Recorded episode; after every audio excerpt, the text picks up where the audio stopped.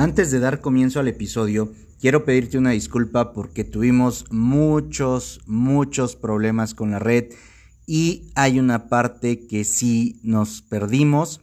Sin embargo, toda la información que se nos presenta es muy, muy agradable. Es por eso que dejo aquí la grabación.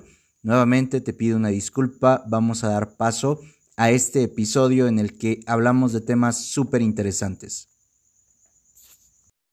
Este es el episodio 691 de Luchones Time. Hoy es lunes, hoy nos toca hablar de el TDAH. Hoy me encuentro, como ya es costumbre, rodeado de mujeres y hoy me encuentro entre puras Rose. Está conmigo Rose González, a quien ya conoces de varios episodios y de varios proyectos.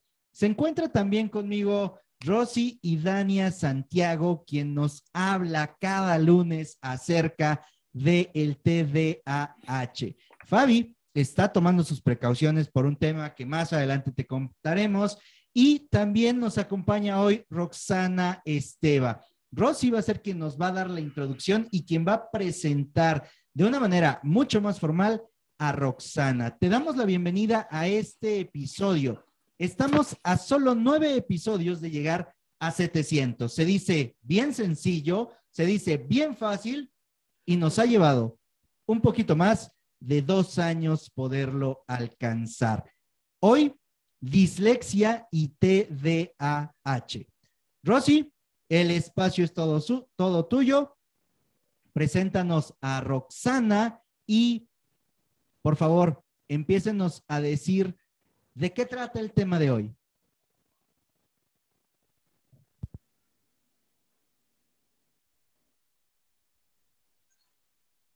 Bien, está un poco el internet fallando, pero vamos a hacer lo posible por llevar a cabo este, este episodio. Y como bien mencionas, Josué, pues buenas tardes a todos, a toda la audiencia. Realmente hoy vamos a tener una invitada muy especial que ya teníamos muchas ganas de que estuviera con nosotros, eh, no se ha podido dar, pero bueno, hoy es el momento y creo que siempre hay un momento, ¿no? Entonces, eh, el TDAH es una, un trastorno realmente en el que eh, conlleva un comorbilidades alrededor de él y podemos entender mejor el comportamiento de la persona o podemos entender quienes eh, contamos con el diagnóstico, eh, el por qué pasa ciertas cosas en nuestra vida diaria, en nuestra vida académica. Y para ello es importante tener información. La información te libera, o sea, la información te abre la mente y dices, wow, eso es lo que me sucede o eso es lo que me pasa o eso le puede estar pasando a mi hijo o a mi estudiante. Entonces, el día de hoy tenemos una invitadaza. Entonces, ella es este, Roxana Esteba Jiménez. Eh, realmente la conozco desde hace muchos años. Realmente fuimos formadas en educación especial. Es maestra de educación especial con una maestría en educación especial, con una amplia trayectoria en, trabajar en, cuestiones educativas, en cuestiones de formación docente respecto a, todo lo que engloba esta neurodiversidad. Y realmente la dislexia es un tema que conlleva eh, el entenderla, el saber cómo, cómo, cómo aparece en nuestras vidas.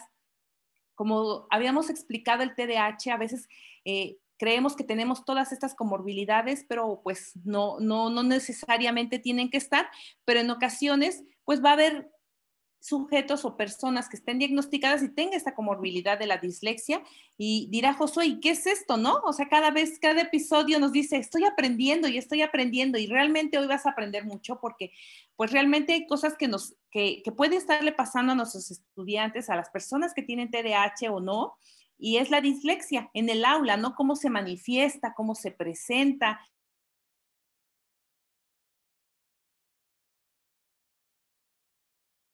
personas que nos escuchen y nos puedan, este, pues realmente entender esta, esta, esta comorbilidad que a veces se presenta en el TDAH, a veces no está presente, pero en, muchos casos tendremos que abrir los ojos y estar pendientes y ver si eso no es esta, esta comorbilidad que puede estar presente, que es la dislexia.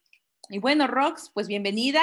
El espacio, pues ya sabes, es dinámico. Aquí vamos a estar intercambiando esas, eh, lo que nos quieras compartir acerca de la, de la dislexia. Buenas tardes. Hola, pues buenas tardes. Para mí es un gusto poder este, platicar con ustedes en, pues en esta tarde y poder este, de alguna manera, pues intercambiar, ¿no? Este, eh, información, digo, este, hacer un poquito como más, este, eh, amplio este tema que, que si bien em, muchas veces lo, lo, vemos, pero lo dejamos pasar precisamente, ¿no? Por falta de, conocimiento sobre qué es lo que realmente está presentando nuestro alumno y simplemente no le damos un nombre, pero está, existe y este, muchas veces encontramos en los alumnos este, que presentan TDA esta característica unada que es la dislexia, ¿no? Pues, ¿qué es la dislexia? Efectivamente, ¿no? Es una dificultad este, que específicamente em, tiene esta característica porque afecta las habilidades lingüísticas. Lo vamos a, a ver más evidente en la lectura, en la escritura, pero también en la memoria a corto plazo, en la decodificación, en las habilidades este, de comunicación, en la parte de la conciencia fonológica. Y durante los primeros dos ciclos, dos, dos grados escolares, pues este, estamos en este proceso de la enseñanza, ¿no? De la lectoescritura. Y no lo vamos a identificar tan claramente, pero a partir de tercer grado ya podemos este, hacer una evaluación y decir, sí, sí es un alumno que presenta dislexia, ¿no? ¿Por qué? Pues porque estas características en cuanto a la escritura este, van a estar presentes en la omisión, en la sustitución, en la rotación de ciertas letras, van a estar presentes también en la lectura, en lo mismo en la omisión de ciertos fonemas, en esta lectura que aunque ya el método que hayamos utilizado está ya en la etapa de la consolidación, pues nuestro alumno sigue teniendo estas dificultades en la lectura. Nuestro alumno no puede leer con una fluidez con la cual se esperaba, ¿no? Entonces, em, específicamente en estas áreas vamos a estar reconociendo que nuestro alumno presenta dislexia, ¿no? Y español es como el referente directo pero esto no significa que no se vea también en todas las demás áreas que requieren precisamente de la escritura y la lectura, ¿no?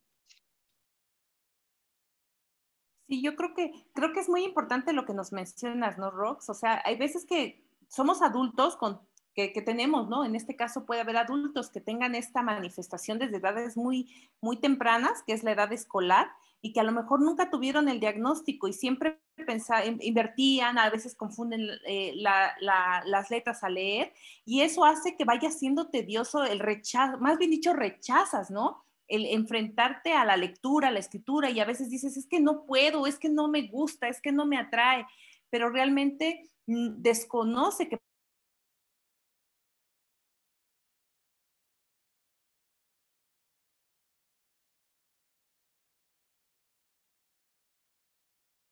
y a lo mejor no tuviste ese diagnóstico e invertías o cuando lees se te hace, eh, se te hace difícil porque hay inversión, porque hay esta cuestión que nos, bien nos mencionas y piensas que no eres bueno, ¿no? No, eres, no soy bueno para leer, no, me, no soy bueno para escribir, no sirvo para esto y rechazas.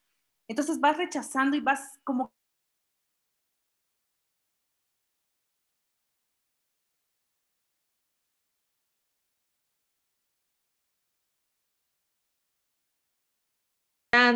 realizando las tareas y ellos están pues trabajando, eh, no pueden obtener los, las notas que estaban esperando, no pueden obtener los resultados que, que ellos este, buscan. Y es precisamente este momento en donde se da la frustración, ¿no? Y los padres de familia por su, por su lado también, ellos están, este, pues, sin encontrar una respuesta de qué sucede, ¿no? Este, aún dando la atención. Y esto tiene que ver porque la atención no es específica con, estas este, características de dislexia, pero que sean sus propias estrategias, ¿no? Este, porque cada alumno, cada persona que presenta esta característica eh, busca y encuentra cuál es el camino más corto para poder eh, resolver, ¿no? Esta, este, estas características que presenta y entonces, pues poder alcanzar eh, los resultados que está esperando. Efectivamente, ¿no? La dislexia no es algo que mm, se vaya mm, a eliminar, ¿no? Sino que se busca poder em, encontrar la forma de mm, estudiar, de lograr los objetivos este, académicos, pero siempre que ya no sea un impedimento el hecho de tener la dislexia. Bueno, yo creo que como madre, cuando tienes a tu hijo con, en, edad escolar y se presentan todas estas características que nos mencionas, a veces si desconocemos en qué consiste, por lo regular vas a culpar al niño, ¿no? O sea, fíjate, pon atención, o sea, mira cómo estás escribiendo, o sea, date cuenta, creemos que es un proceso que se da automático, es decir, tú, tú con el simple hecho que le digas al niño, fíjate cómo escribir, el niño lo tiene que representar mentalmente y, ejecutarlo. Y como bien nos dices, ¿no? Es algo que, que requiere estrategias personales, pero que requiere la conciencia, en este caso del papá o del maestro, para poder saber cómo orientar al niño y que él busque sus estrategias. Entre más consciente esté el niño que comete este tipo de errores, por decirlo, ¿no? En cuanto a la escritura, ahora en cuanto a la lectura, también el hecho de que lo ponga a leer y se equivoque y el maestro piense que no es porque la ha practicado bien o porque es flojo, porque es, por lo regular en el aula se les etiqueta, ¿no? Eres flojo, este, en casa no te ponen a leer, no has leído y, realmente lo que no estamos atacando es precisamente eso, ¿no? Que es la dislexia y que realmente ellos puedan tener esa, esa conciencia a su, a su edad, de acuerdo a su edad, y también los padres tener conciencia para poder nosotros orientar a nuestros hijos de una manera más eh, noble, en este caso más positivo, porque siempre recriminamos, ¿no? Y el maestro más, o sea, pasa a leer y, si no lees, lee mil veces y castigas mil veces leyendo el mismo texto y realmente no estamos atacando el, el, origen, ¿no? Y realmente cometemos el error de etiquetar y el niño, pues obvio, como decíamos en un inicio, ¿no? Rechazas aquello que piensas que tú estás haciendo mal, cuando no te das cuenta que a lo mejor puede ser ese proceso cognitivo que está alterado, que en esta cuestión de aprendizaje, de la, eh, en, el, en, el, aprendizaje, la lectura es fundamental y como bien dices, o sea, a veces no es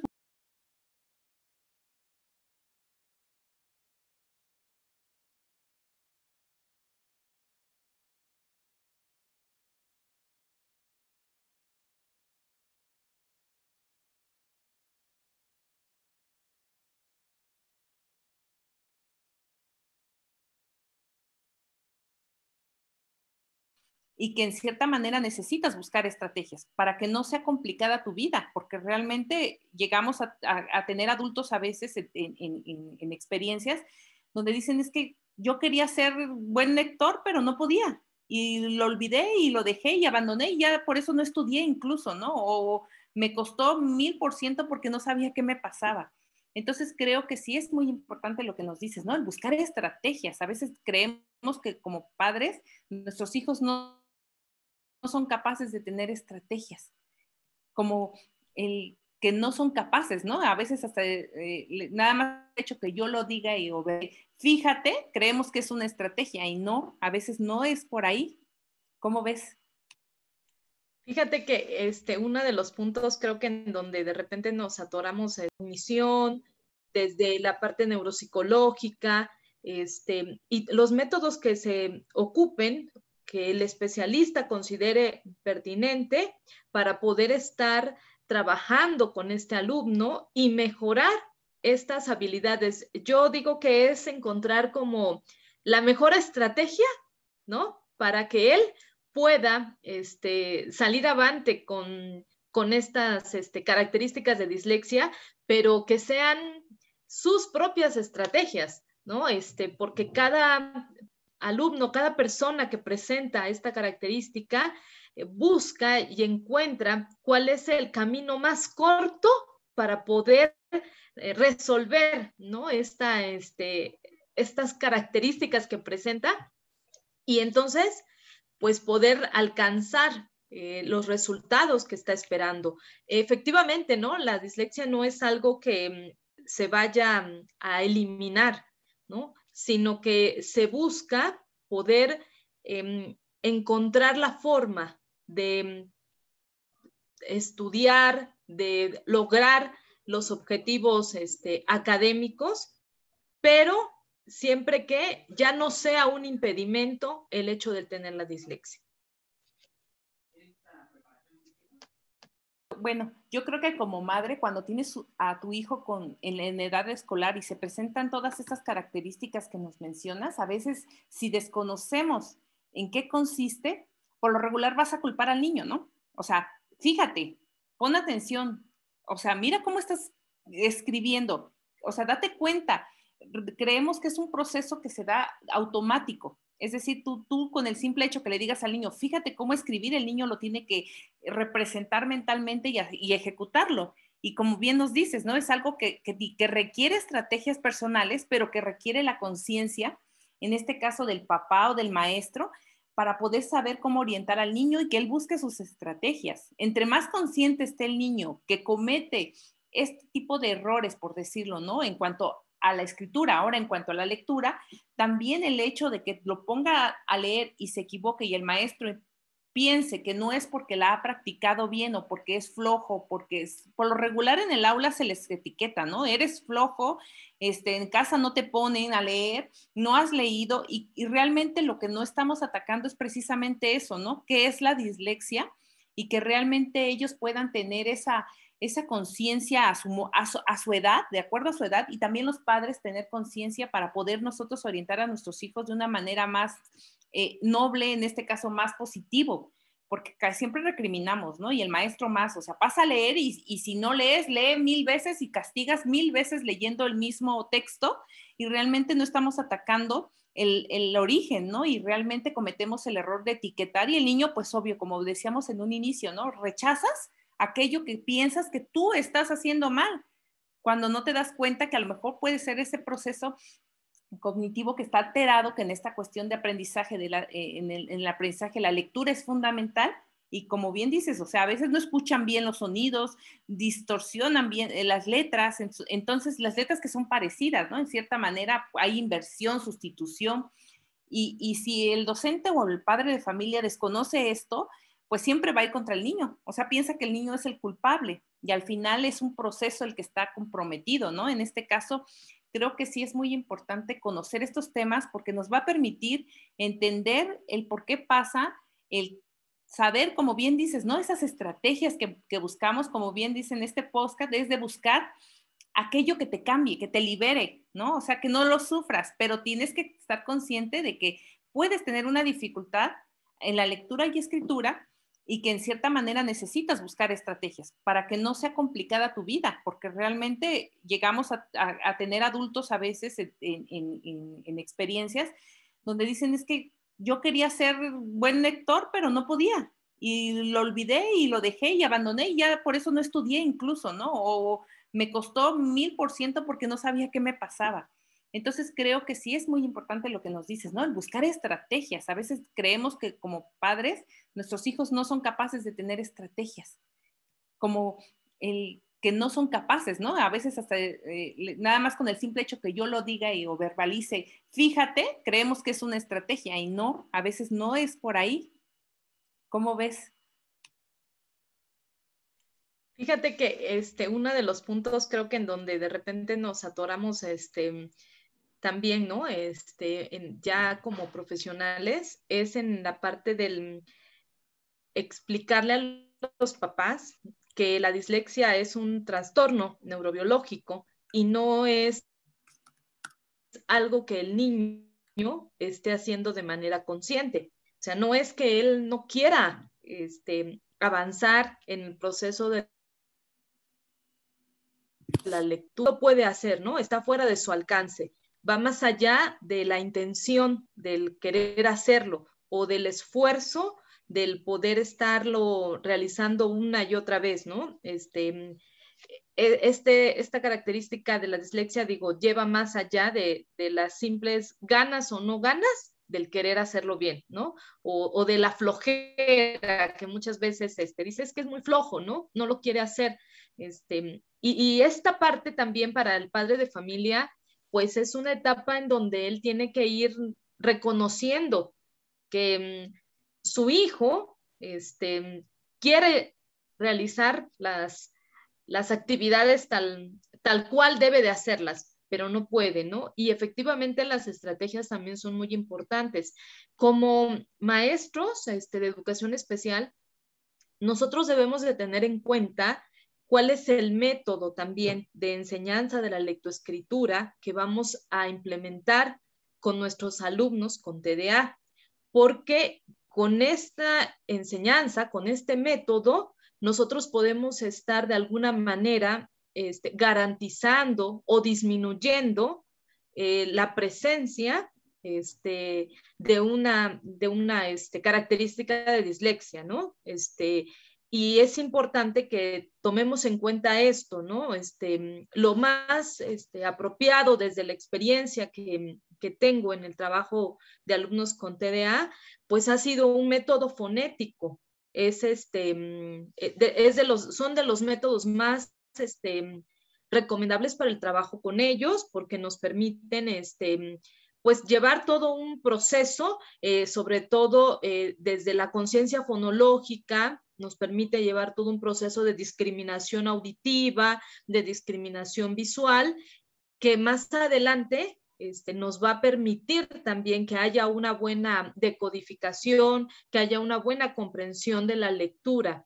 Y también eh, es importante desde la escritura poder trabajar esta parte de los trazos, ¿sí? Es importante también esta parte de, la ubicación espacial que, nuestro alumno debe de tener este, claro y consolidado al momento de poder él estar plasmando las grafías. Eh, una de las de, las cosas más este, interesantes también dentro del trabajo este, de alumnos con, con TDA y, su, y el método de, de lectoescritura, pues es el favorecerles el que las palabras las vean desde un ángulo global, ¿no? Desde una parte este, eh, general y este, el trabajo con un tipo de escritura, este, de grafía de letra script a letra cursiva para a partir del tercer grado de primaria favorece también este proceso em, de, mejora dentro de las estrategias para la enseñanza este, de alumnos que presentan características de dislexia. Yo creo que eso que nos mencionas es muy importante, ¿no? Cada, cada episodio que hemos grabado, fíjate que hemos, hemos este, pues puesto en manifiesto, ¿no? Que, que sí, las personas con TDA, TDAH, existen dificultades, ¿no? En muchas áreas del desarrollo. Y en una de ellas son las sensopercepciones, la cuestión de cómo ves el mundo, ¿no? O sea, como bien dices aquí, el mundo, eh, para una persona que, que, a lo mejor no tiene estas dificultades, puede decir, bueno, es que yo veo la palabra y veo que es una palabra y es significado, tiene su contexto, tiene una forma y tiene un principio y un final y lo puedes generalizar a que el otro lo puede percibir así.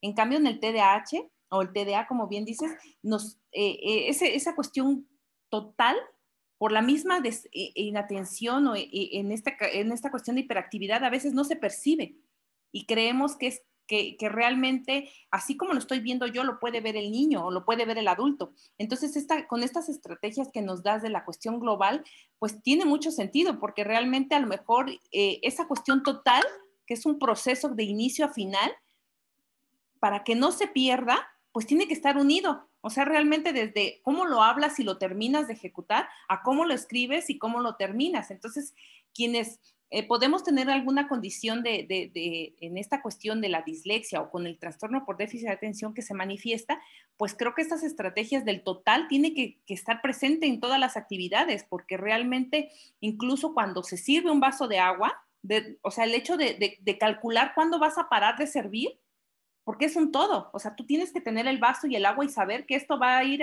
en este contenedor y que termine sin derramarse o sea, que realmente tu objetivo se cumpla, para muchos puede decir, es que es fácil, pues nada más tienes que estar pendiente. Pero cuando existe el trastorno del neurodesarrollo en esta cuestión TDA, pasa algo de que no ves el total, tú llenas el vaso y a veces está derramando y ni cuenta te das. Y realmente pasa lo mismo en la escritura. Si tú no ves el total, pues vas a tener dificultades. Pero si tú lo abordas desde la cuestión global y de la cuestión total, pues vas a tener mejores resultados porque vas a ir haciendo consciente al niño o al adulto de que aquello que tiene un inicio tiene un final y que en esta cuestión sí va a haber a lo mejor dificultades de percepción, como dices, ¿no? A veces en la lectura se invierte, se sustituye, pero si tú estás consciente que tienes que acabar eso y que, que inicias y termina y tienes que estar más pendiente de, que no puedas, eh, en, este, en este caso, hacer inversiones, tiene que ver con este, con este proceso de esta metodología global en todos los aspectos, ¿no? Como dices, de escritura, pero también de ejecución, este, eh, por ejemplo, en, casos de, niños que, van a, la cuestión de terapia ocupacional, que, tienen que estar conscientes, como bien dices, del equilibrio. O sea, a veces no creemos que está unido una cosa con otra, ¿no? O sea, el sentido de, cómo, qué, qué, espacio ocupa tu cuerpo en el, en el mundo. O sea, hasta dónde llega tu alcance en, esas dimensiones, de frente, al lado, atrás. A veces haces esto y tiras algo o le pegas al compañero de al lado porque no tienes esa percepción de, de, dónde estás parado y dónde, está, dónde, dónde te empieza, terminas tú y dónde empieza el otro. Entonces, en la cuestión de, de la dislexia se presenta mucho, ¿no? Entonces, creo que esas estrategias de, de, cuestión global nos van a favorecer para poder atender tanto en la casa como atenderlo en el aula. Entonces, yo creo que es anotarlas. O sea, a ver, Josué, yo ya veo que asienta la cabeza, pero es anotarlas, ver, estar consciente cada vez de que podemos trabajar de una cuestión más global, de, percibir el todo y después como que la persona sepa en que en esas partes se equivoca o que en esas partes tiene dificultad más que nada, ¿no? Entonces, sí, e, este, ahí en esta parte digo algo muy, muy este, sencillo, ¿no? Ya cuando estamos en la parte de la escritura este, más compleja, ¿no? De enunciados, de textos, y bueno, en la lectura, pues se, se hace muy evidente en la, en la segmentación, o sea, una persona que tiene más claro desde un método global esta parte de la, palabra, este, va a poder hacer una segmentación adecuada de las palabras, pero quienes no lo tienen y tienen una este, fragmentación este, de letra por letra, ¿no? Una, entonces, da lo mismo, eh, pues escribirlo todo junto o separarlo, pues en cualquier lugar, ¿no? Sin tener una este, claridad de hasta dónde inicia y dónde termina una palabra para dar paso a la siguiente. Eh, creo que este, eh, todos estos, este, estos elementos previos de los cuales este, estamos platicando ahorita, ¿no? Lo que dices esta parte de la percepción este, de mi propio cuerpo, ¿no? De las, eh, del lugar en el que en el que estoy, este, hasta del cómo tomo una libreta, ¿no? Desde la, desde la ubicación de, del espacio, este, de dónde inicia la escritura, dónde inicia la lectura, se ve tan, tan sencillo, tan simple, pero para un alumno con, con TDAH no lo es. ¿no? O sea, no le va a llevar el mismo tiempo que, que, este, de apropiarse de esta información que de cualquier otro niño sin esta condición. Entonces, em, es muy importante que antes de poder empezar a trabajar el proceso de lectoescritura, tengamos consolidadas todas estas áreas que nos van a permitir este, avanzar con una mayor madurez de parte de nuestro alumno hacia el proceso de lectoescritura. Creo que no hay prisa, ¿no? Este, si bien la escuela nos establece como un parámetro muy cuantitativo en relación a lo que debe de hacer cada alumno en el grado en el que está cursando, nosotros en la vida no tenemos prisa. Da lo mismo si yo empiezo, este, si mi alumno empieza el proceso y lo consolida a los siete años, que si de verdad lo consolida a los ocho años, pero con un buen aprendizaje, ¿no? Es mejor ir lento pero literalmente es ir lento, pero a lo seguro, ¿no? Porque si no, lo que va a suceder, pues es que avancé y aparentemente ya estoy hasta acá, o sea, caminé mucho, pero con muchas lagunas, con mucha fragmentación de la información. Y entonces es después un retroceso y entonces es un estancamiento que se presenta en grados más avanzados ¿Por qué?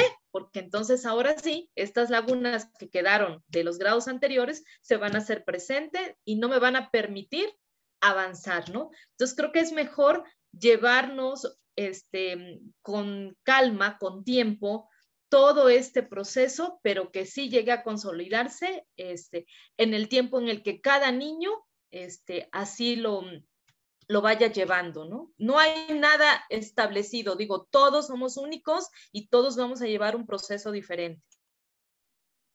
Yo creo que cuando nosotros eh, abordábamos estos rocks de la, de la neurodiversidad, veíamos esta importancia, ¿no? Realmente reconocer que los procesos para unos se dan en cierto tiempo, pero para otros vamos a requerir más. O sea, por ejemplo, yo tardé siete años en manejar un automóvil. O sea, a mí era frustrante porque en, los topes o en las subidas se me, se me, iba hacia atrás. O sea, y yo decía, yo voy a matar a alguien y, lo fui postergando y tardé siete años. A lo mejor me animé a manejar en un mes, o sea, perdí el miedo en un mes o en una semana, me parece. Pero mucha gente puede sentirse así, ¿no? Como la escritura, o sea, puedo tardar mucho tiempo, pero, lo, pero ya que empiezas o que ya que lo, lo, lo, tomaste tu tiempo de madurez, porque esto también tiene que ver con la madurez, como bien dices, ¿no? O sea, un niño TDA sí manifiesta cuestiones propias del trastorno, que es una inmadurez. Entonces, eh, fíjate que muchos errores que cometemos, y lo puedo decir yo también, eh, pese a que tienes la información en muchas ocasiones,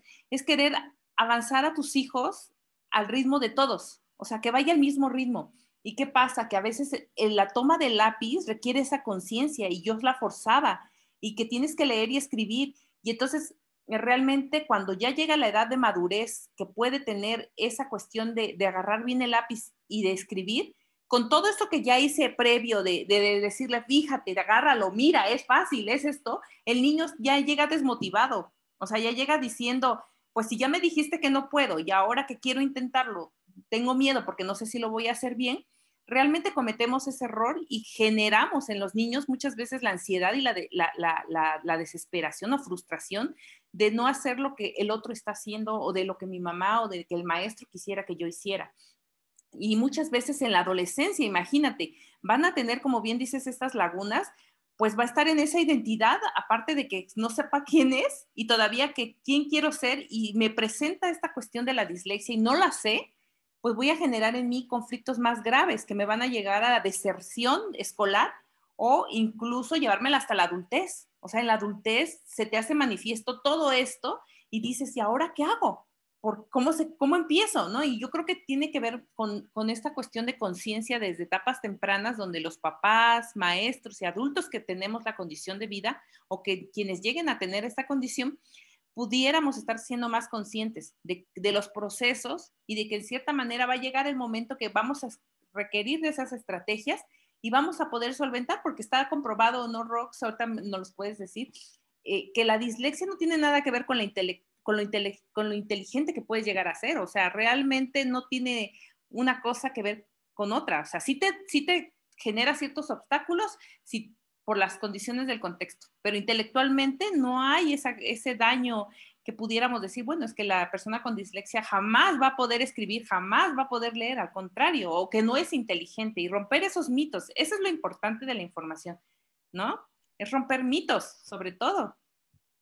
Sí, efectivamente, Rosy, ¿no? Este, ese es un mito que se tiene como este, parece que ya de hace mucho tiempo, ¿no? Que la persona con dislexia también presenta una dificultad en el coeficiente intelectual, ¿no?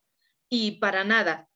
Digo, también otro mito que se tiene es que las personas con dislexias todas son zurdas. Y, tampoco, ¿no? Este, sí hay una gran prevalencia, digo, de personas que presentan este, características de dislexia y son zurdos, pero no es una determinante, ¿no?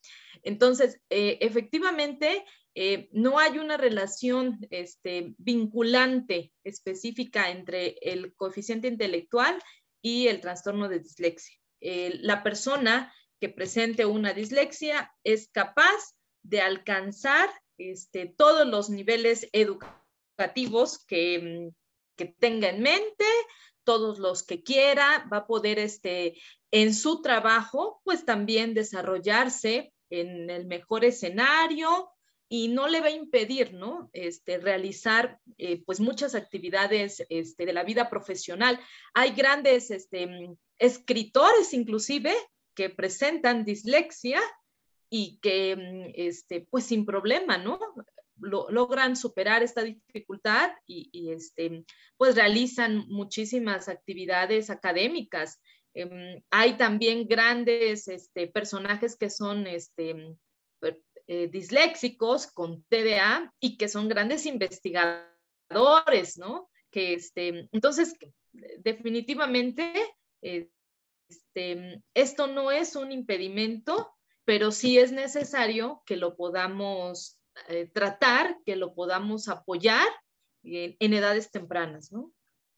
Sí, yo creo que eso de romper los mitos está perfecto, ¿no? Por ejemplo, yo recuerdo muy bien a Margarita Gómez Palacios, o sea, la tenemos de referencia, es escritora de los, de, los programas de CEP 93, si no me equivoco, entonces fue una innovadora de educación especial, pero aparte de, de todo el sistema educativo y que presentaba dislexia. Y decía, bueno, yo busqué mis estrategias y mis recursos para poder ubicarme en el espacio izquierda, derecha, inversión de, de, de letras, de lectura, y realmente, como bien dices, ¿no, Rox? Es, es una cuestión de, de, de, conocer las potencialidades y de que estas limitantes nos van a permitir, sí, a lo mejor buscar estrategias que a lo mejor otras personas no las tienen, pero que en cierta manera no te van a definir como persona. O sea, eso es lo que tenemos. Se define cuando son mal, mal intervenidas o cuando son mal eh, eh, llevadas, ¿no? En, encausadas en el aula regular, porque realmente creemos que la persona que lo tiene es porque es perezoso, flojo, este, eh, no sé, miles de calificativos, ¿no? Y adjetivos que podemos ponerles. Y al final de cuentas tiene que ver más con esas estrategias que permitan desarrollar esas habilidades y potencialidades, ¿no? Porque realmente habrá personas que tuvieron ese apoyo, habrá personas que no las tuvieron y le buscaron, pero es romper con esos mitos. Es decir, que, la dislexia puede generar, ser un caos en nuestra vida, este, pues a lo mejor es romper ese mito. Es decir, si tú estás con eh, los maestros y cada vez la sociedad está más consciente de la neurodiversidad de los, los procesos que existen a veces en, los trastornos, podemos intervenir mejor y, y, cambiar esa calidad de vida y realmente romper esos mitos y etiquetas, que es lo que nosotros pretendemos en cada uno de nuestros espacios es romper y como bien dices, es, potencializar y, presentarle a, los docentes y a los papás y a los, incluso a los mismos niños que existen personajes de la vida cotidiana que han vencido y que han llevado, bueno, en, cierta manera con sus estrategias, eh, cualquier condición de vida, cualquiera, cualquiera, no nada más el eh, TDA, es el trastorno, en el el espectro autista, la persona con discapacidad visual, que rompe, ¿no? Esquemas y que eso es lo, es, lo, que tenemos que encauzar en esta sociedad. Y creo que es lo que hace educación especial en, en las aulas regulares, el, buscar esa, esa, sensibilización y trabajar con nuestros alumnos para que precisamente rompan todas esas etiquetas y esos mitos, ¿no? Y en eso consiste la vida. Sí, fíjate que es muy curioso porque este, de repente digo, después de intervenir, ¿no? Como maestro de educación especial en, el aula, de estar con, pues en el nivel primario, ¿no? En la, educación primaria, y te llegas a encontrar aquellos alumnos ya, este, años después, que siguen estudiando y que, este, pues están, no sé, en secundaria, en bachillerato, y ellos te reconocen y dicen, maestra, es que en ese momento tú te convertiste como en ese angelito que, pasó y que dijo, él tiene dislexia y por eso está presentando todas estas dificultades dentro del proceso de aprendizaje, ¿no? No tiene otra cosa y con esto vamos a ayudarlo a superar esta parte. Em, se trabaja, eh, se, le da la, la atención que específicamente él necesita y ellos egresan del nivel escolar y pueden continuar sus estudios este, en los niveles superiores ya con estas herramientas, ¿no? Con el conocimiento de lo que ellos están presentando.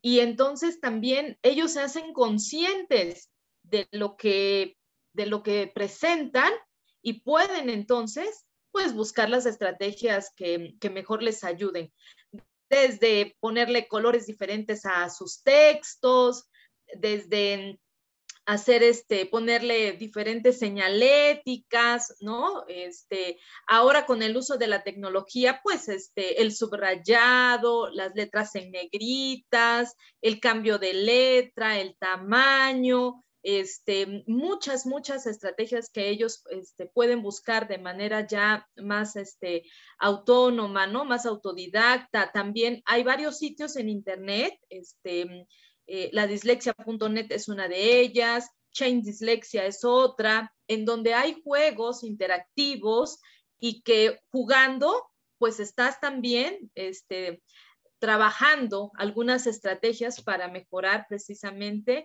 estas características de la dislexia, ¿no? Entonces, creo que mm, el trabajo que se realiza es un trabajo eh, que tiene que ser integral, ¿no? Este, como maestros de educación especial, eh, tenemos la mirada puesta, sí, en estos procesos eh, de aprendizaje del alumno, pero es un trabajo que también requiere del apoyo del área de psicología, requiere del apoyo de los padres de familia y sobre todo también que nuestro alumno esté motivado, que nuestro alumno este, tenga todas las ganas para seguir aprendiendo. Y esto nos va a llevar a que mm, el trabajo en conjunto pues nos dé resultados favorables.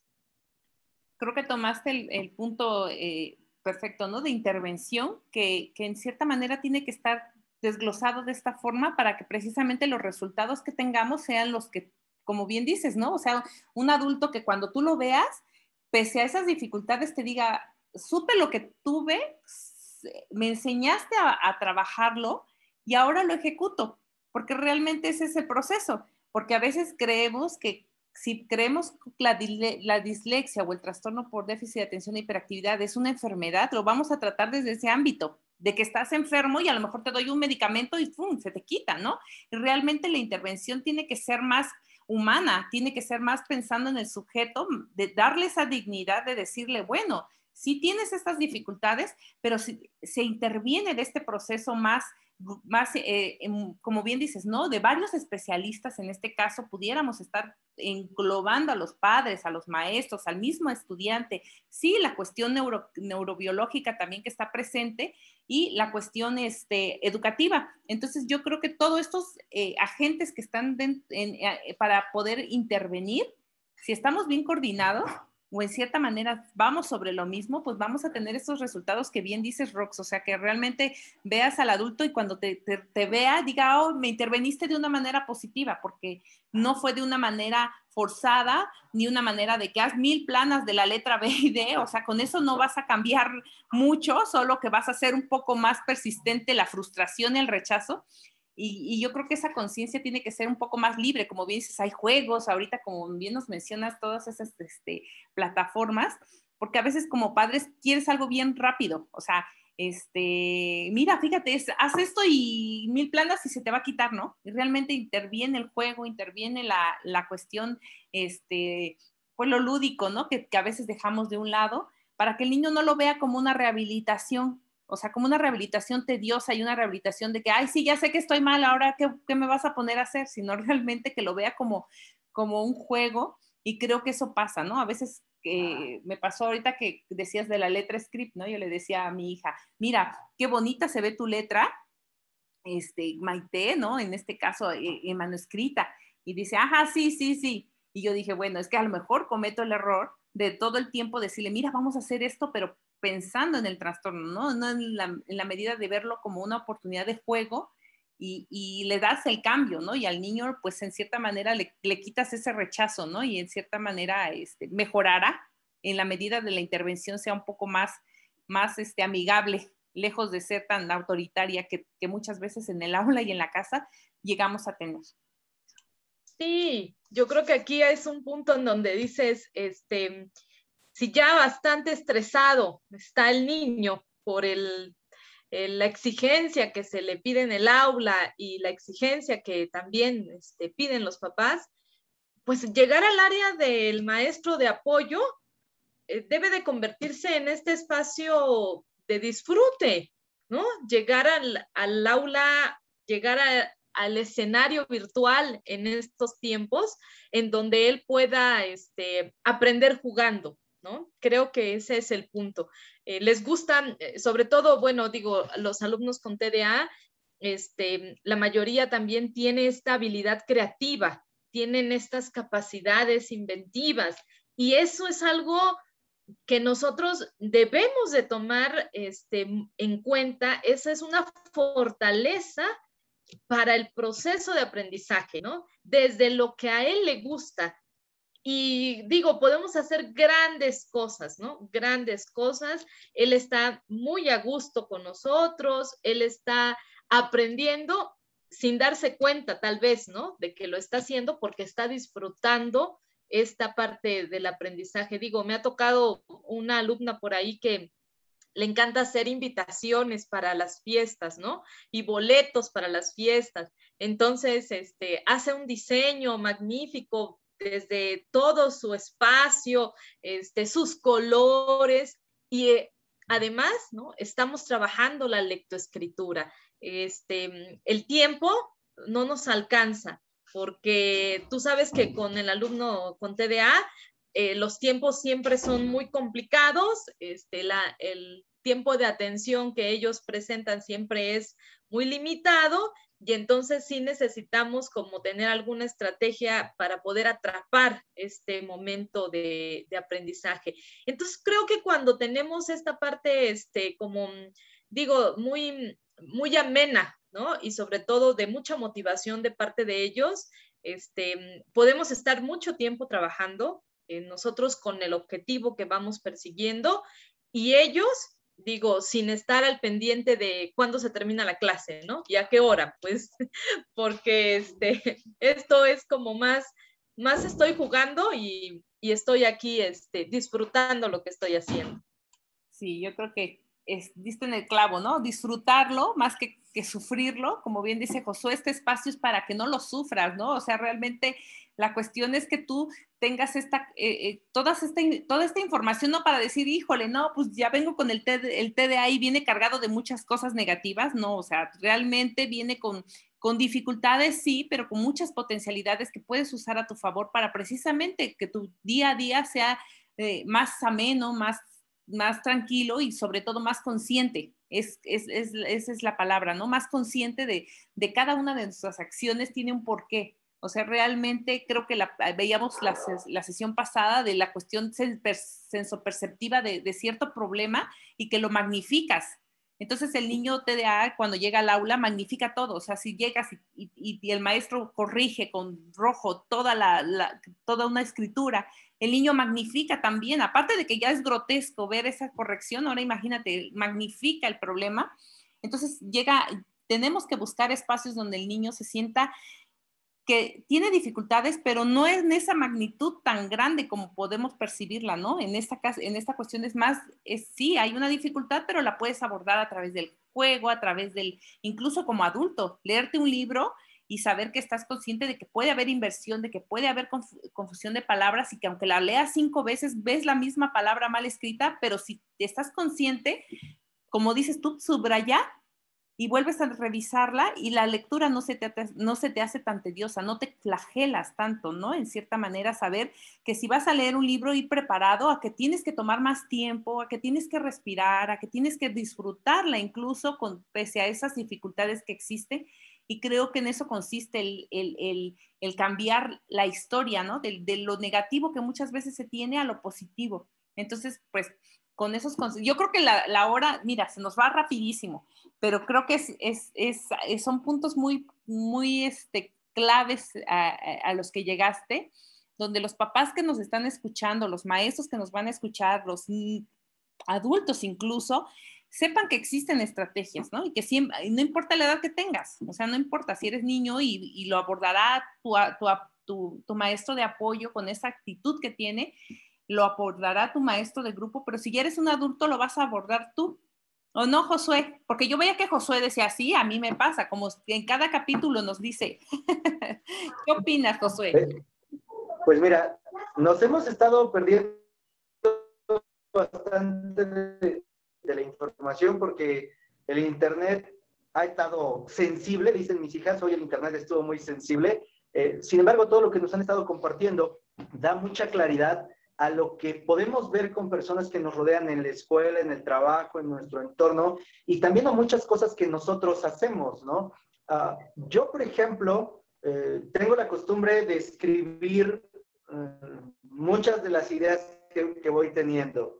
Y al momento de hacerlo, yo, me, yo no me como letras, yo me como palabras completas. Ah, empiezo a escribir, escribir, escribir y de pronto, cuando leo, yo por eso en varios episodios he dicho, cuando escribo Dios y yo, cuando termino y me toca leer solo Dios, porque yo ya no le entiendo. ¿no? Entonces, me pasa, por ejemplo, mucho con las palabras. Ahorita mencionaste un tema de, del espacio.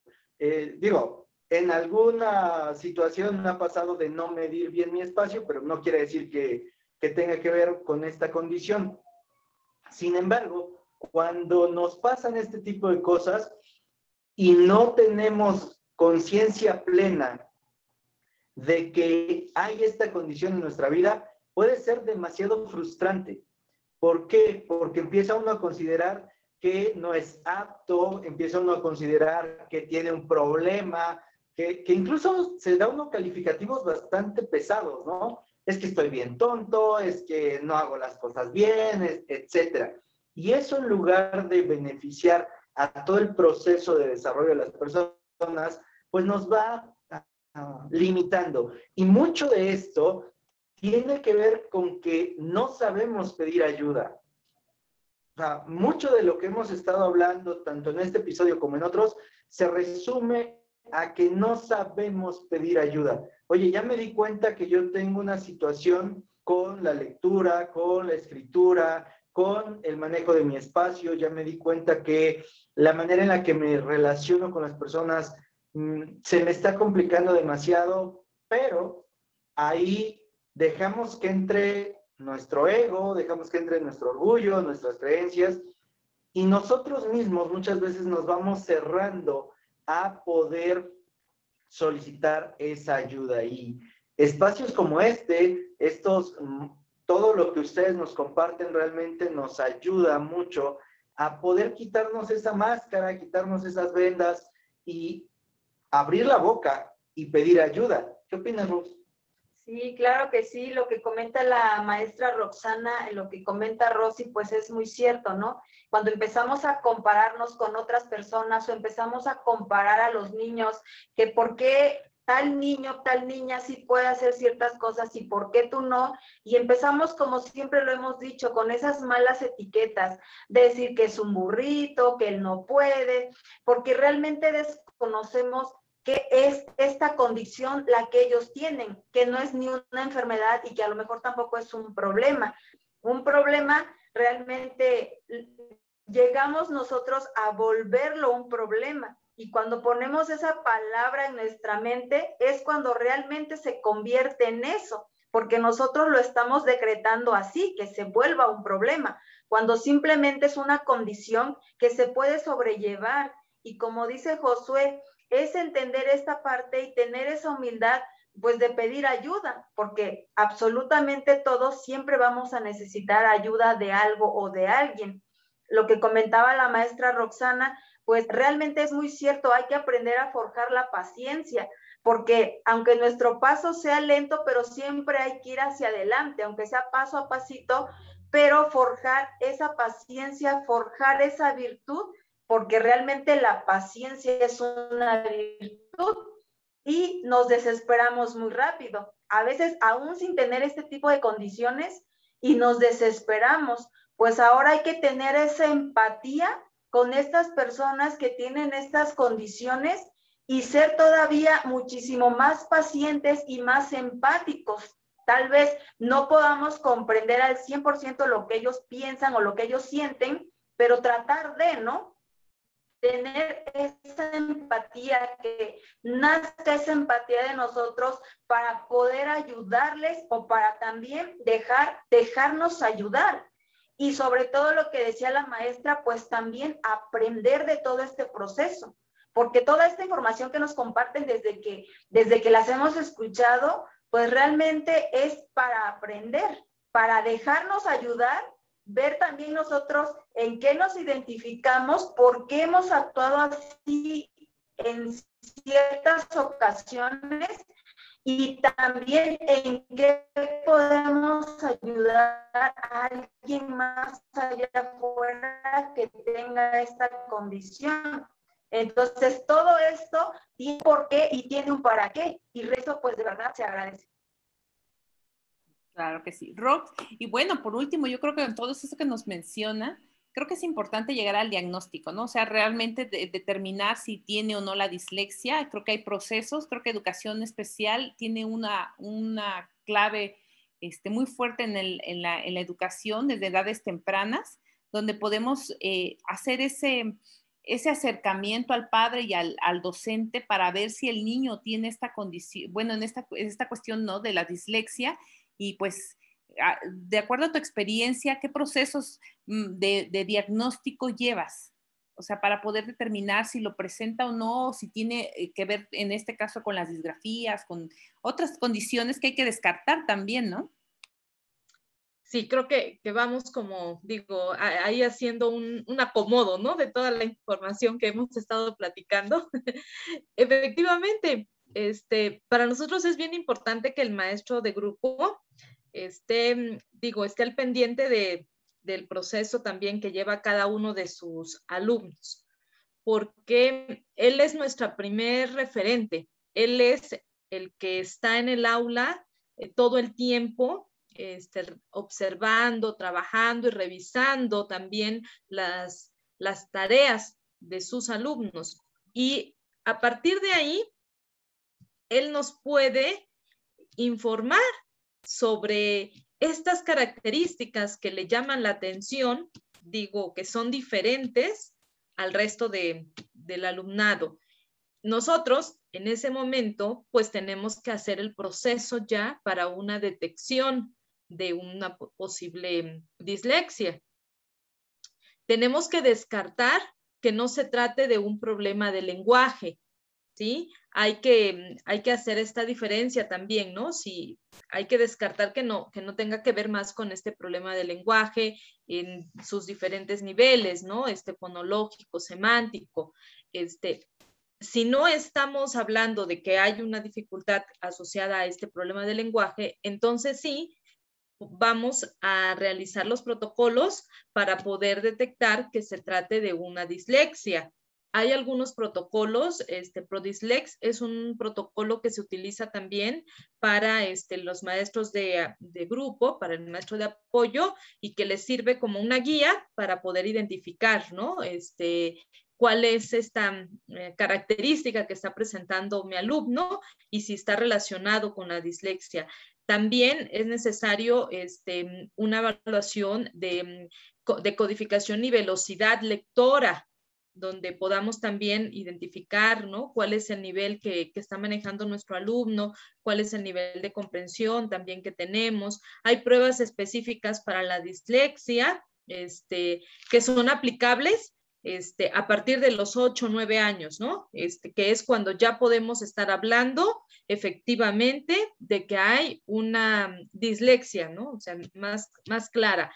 Antes como lo mencionaba hace ratito, estamos todavía en el proceso de este, la consolidación del método, de la consolidación de la lectoescritura. Entonces, durante todo ese proceso, sí hay características que nos están llamando ya la atención, pero que podemos ir trabajando, podemos estar interviniendo desde ese momento para evitar que este, esta dificultad este, se haga más evidente en grados superiores o en edades superiores, pero ya a partir de los ocho años, con más, este, vamos, con más exactitud, pudiéramos estar diciendo que sí hay este, ya esta característica.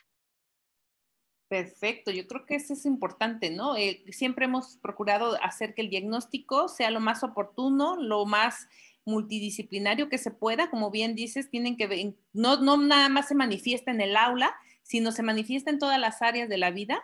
No nada, no nada más llega al aula y se le olvida y llega a casa y se le quita, porque a veces los papás en esta cuestión de, de, no, que, de no querer verlo, decimos, bueno, es que en la casa no lo hace, ¿no? Y en la escuela sí lo hace. Entonces, creo que esta intervención eh, de, varios elementos, que no nada más es una sola visión, sino es la visión del maestro, del, maestro de apoyo, del padre, de, de, muchos contextos donde el niño se desenvuelve en la cuestión de lectura o escritura, este, se manifiesta, porque realmente no, no, no es selectivo, ¿no? No nada más se me da en la escuela y se me olvida ya y llego a mi casa y ahí sí no, no se presenta, que eso es lo importante, ¿no? Y además también digo, es importante que tengamos la otra parte, ¿no? Este, eh, el área de psicología. Este, el psicólogo este, es su papel dentro del diagnóstico, pues es muy importante precisamente para que nos dé este referente de lo que hace ratito hablábamos, ¿no? Este, en relación al coeficiente intelectual, ¿no? Este, él nos puede ayudar mucho, mucho desde, desde su área para poder estar vinculando y poder estar descartando también, ¿no? Que, no sea dislexia, sino que se trate de alguna otra este, dificultad específica del aprendizaje. ¿Sí? Pero este, al tener estos elementos desde la parte psicológica, desde la parte este, de comunicación y lenguaje y ya desde la parte pedagógica, inclusive desde la parte neurológica, porque es importante también conocer este mm, referente este, neurológico, podemos estar ahora sí ya dando un diagnóstico, ¿no? Y poder decir, tenemos todas las áreas, tenemos todas las valoraciones y si presenta esta característica o no la presenta, aunque hay rasgos, pero no es como tal una dislexia. Sí, yo creo que en todo esto que, conlleva el TDAH, eh, también es recalcarlo, ¿no? no necesariamente viene acompañado de la dislexia, es muy recurrente, obviamente que estadísticamente es alta, pero eh, no quiere decir que todas las personas que tengan TDAH van a presentar la comorbilidad de dislexia. Hay que descartar también otros factores, como bien dices, y que en cierta manera nada más es como ese foco de intervenir oportunamente para que sea un adulto consciente de todos los procesos cognitivos que necesita este, buscar estrategias o de, que, eh, de llevar esas estrategias a su vida cotidiana y dejar esos estereotipos que, que, ya mencionamos, ¿no? Entonces yo creo que el, tema da para mucho, fue muy, muy digerible, Rox, yo creo que fue algo que pudimos palpar y a imaginarnos, ¿no? Y realmente nos llevaste por ese camino yo creo que nos quedan más, más, más inquietudes de a lo mejor de estrategias más lúdicas que pudiéramos estar implementando en un siguiente este, post, pero que realmente este, el día de hoy creo que me voy con mucha, mucha este, alegría de, de poder que clarificar, ¿no? Incluso hasta en, en, en mí este, muchas dudas y lo, lo manejaron muy bien. ¿No, Josué? La hora da para, nos vamos dos horas, aquí el tiempo es este, no hay problema, pero bueno, creo que es aquí, el tema importante, ¿sí? Sí, el tema da para un montón de cosas, para, para mucho tiempo, así como en cada episodio que han participado y que, hemos tenido algún invitado o invitada, pues realmente eh, poder recibir el conocimiento de las personas que están preparadas para ello y que tienen la facilidad de comunicarlo, que es algo bastante complicado de encontrar, pues nos permite envolvernos, ¿no? De toda esta información y se vuelve algo tan sencillo, tan dinámico, que el tiempo se nos escapa por completo de las manos.